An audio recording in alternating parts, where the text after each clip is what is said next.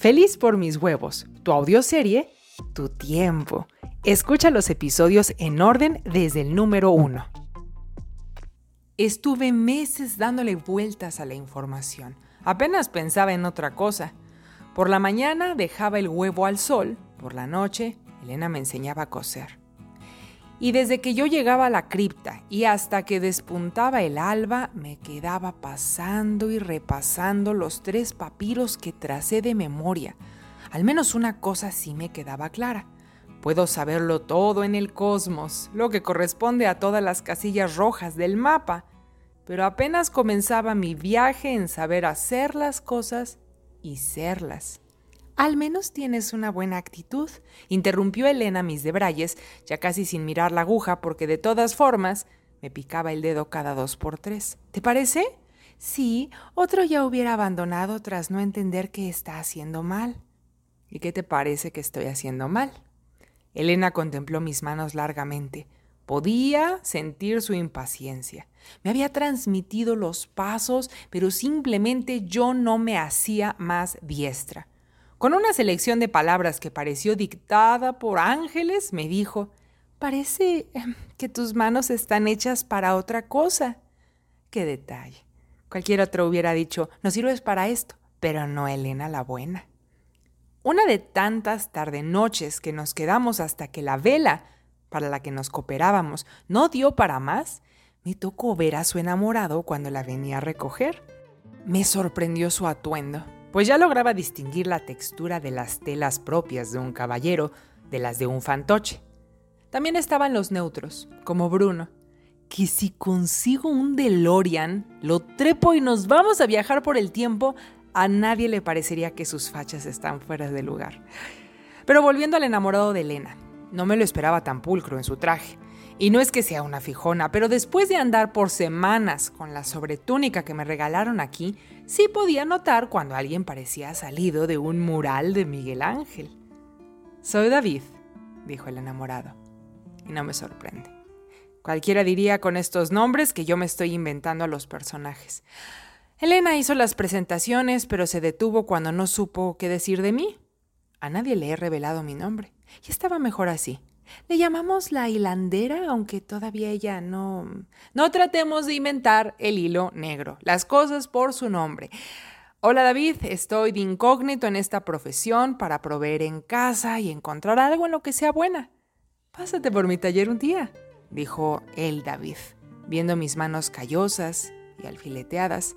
Dicen que soy bueno para leer el futuro. No es que tuviéramos días de descanso en el bazar, sino que más bien había que faltar y mandar un recado inventando cualquier cosa no tan tuberculosa. Me salí a plena luz del día y me fue fácil dar con el taller del adivino. Lo digo a modo de juego, pero cuando entré al lugar no supe qué pensar. Estaba lleno de pinturas, artefactos, planos, notas, pergaminos. ¿Qué, qué año es este? ¿Y cómo me dijiste que te llamas? Trataba de indagar porque parecía el espacio de trabajo de un polímata como Leonardo da Vinci. ¿Es que acaso esta época gesta puro pensador experto en manualidades? No hay mejor época para sentirme inútil. Resoplé mientras repasaba sus prototipos colgando de cables y sus menjurjes atestando las mesas. ¿Quién diablos eres? Y le dio tanta risa mi expresión. Quizá porque no era común que alguien utilizara una exclamación demoníaca con tanta libertad. Eso me trajo alivio. Sabía entonces que no había caído en la guarida de un fanático que me metiera un susto como ocurrió con el doctor. Imaginé que con tanta chunche me haría pruebas para encontrar en qué soy buena o que sacaría un mazo para leerme las cartas o el té. Té sería bueno. Mis nervios estaban poniéndome ansiosa. En su lugar, Sacó un escrito que reconocí de inmediato. Me sobresalté retrocediendo. Me leyó rápidamente. Ya lo habías visto, ¿eh? ¿Y se puede saber dónde? Me clavó la mirada con rostro gentil. Enmudecí. Traté de reconocer en su apariencia algún indicio de que estaba relacionado con el infame doctor. El doctor, ¿eh? ¿Cómo? Tranquila, no se trata de ningún sortilegio por el cual alertar a la iglesia. Tranquila, mírame. Me mostró un espejo. ¿Qué ves? Ahí estaba yo, con unos pelos de loca, el rostro pálido, ojeras de mis noches en vela, la sobretúnica que me hacía parecer un costal de papas. Mira tus ojos. ¿Lo notas? Tus ojos revelan cosas. No te angusties. Los ojos hacen ciertos movimientos cuando piensan en ciertos nombres. Es como si estuvieran leyendo frente a los ojos las palabras que piensas, en especial de nombres. Con algunas personas es más fácil, con otras no. Además, yo tenía que conocer a un famoso doctor con un mapa, justo como este, para deducir que pensabas en él, como me lo reportaron tus ojos. Estaba yo atónita. Me encontraba ante un personaje singular y fantástico que iba a mil por hora y yo no, no, no sentía que podía seguir el paso. ¿Qué más sabes? atiné a preguntarle, sonando sin pretenderlo un poco como cuando el doctor me cuestionó en su recinto secreto. Muchas cosas, sonrió el David, pero puedo ser tan preciso como quieres. Y volteando el mapa para que yo lo pudiera leer, serpenteó de izquierda a derecha por las casillas de conozco el concepto, toda la primera línea, la segunda y así hasta la sexta, donde llegó al último peldaño o casilla, donde se leía un enorme siete y la palabra que me era desconocida, cosmopatía. Así es, cosmopatía. Seguía leyéndome los pensamientos por mis movimientos oculares y un tremendo análisis deductivo de mi persona. ¿Qué más podía saber este hombre? Era apenas mediodía, porque la verdad salí algo tardecito de casa. Digo, aprovechando que no iba a trabajar, pues al menos dormir un poco más, ¿no? Y el sol entraba de lleno por un techo con parras colgando. Los materiales en la mesa tintineaban con cualquier corriente de aire. Era un estudio singular. No conozco la palabra, pero conozco el origen de todas las palabras, así que me suena como algo que se puede deducir fácilmente. Mm, si simpatía es expresar que se entiende al otro, apatía es no tener voluntad de entender, empatía es sentir lo que otro, cosmopatía sería sentir lo que el cosmos dibujó una enigmática sonrisa que te juro, te juro que ya la había visto en algún cuadro, pero ni siquiera sé si estábamos cerca de Vinci y su año de nacimiento. ¿Hasta dónde sabes tú? Fue su turno, pero a él lo sentí como en una invitación respetuosa. Estiré la mano derecha hasta el mapa que tenía más cerca de él. Me incliné para recorrer el mapa como él hizo, solo que en lugar de serpentear, yo tracé un camino salteado por todas las casillas rojas que pertenecen al saber. Y un poco a la defensiva, subrayé lo que cada casilla implica. Hmm. Ah, hmm.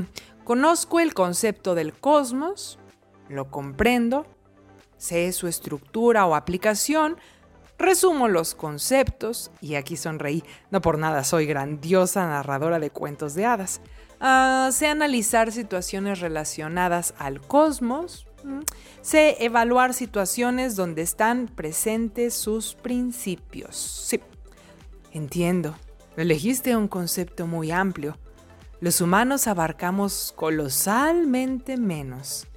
Estaba pensando en conceptos más salpicados como la naturaleza humana, cómo acumular riqueza, cómo pintar un fresco, cómo trabajar la arcilla, cómo diseccionar una rana. Me sentía una buena para nada escuchándolo.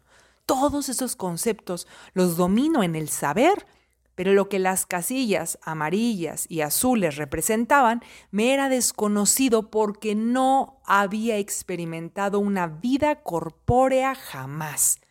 Espera un momento, ¿dijiste humanos? Pues ¿qué crees que soy? Aún tenía yo el cuerpo inclinado cuando le pregunté y con su mirada dirigió la mía hacia la manga que se me caía por encima del hombro, dejando al descubierto la piel cicatrizada de manera horrible. Me incorporé temerosa. Podría ser cualquier cosa. Es una cirugía. Dije algo perdida sobre la época.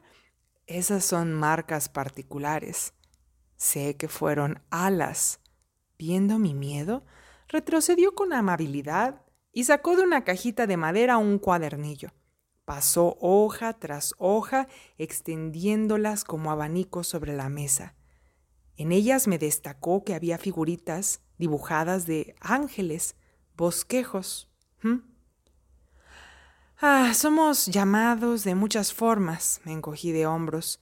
Por un momento pensé que podría hablar de todo con este hombre, pero sus trazos me recordaron que es un simple mortal, con ángeles, demonios y quimeras en la cabeza llena de primitiva ciencia. No tendría manera de explicarle que todas son representaciones de la partícula mínima. ¿Cómo te llamas? preguntó al fin. Quark, dije, consciente de mi curiosa elección. Pero todos me dicen hada sepulturera. Le dediqué una larga mirada, profunda. Me la sostenía con una bondad inusual. Vi sus canas, miré su barba. ¿Qué buscaba en Elena este señor? Intrigada, propuse. Si me enseñas tu mundo, yo te enseño el mío. Eso, eh, eso sonó terriblemente mal. Lo bueno que estamos en el Renacimiento y pudo tomarlo tal como lo pretendí transmitir. Bien, necesitas un diario de inventor. Tomó sus pergaminos y bocetos y los acomodó en su forro de cuero con gran cuidado. Asentí, presta a marcharme, pero él aún no había acabado. Y un enjambre. Mm, tan parecía lista de útiles. No entendí nada, pero me ganó el orgullo y me despedí. Busca en el grupo de Facebook Feliz por mis huevos el hashtag Mapa de Bloom para comparar tu camino con el del hada sepulturera.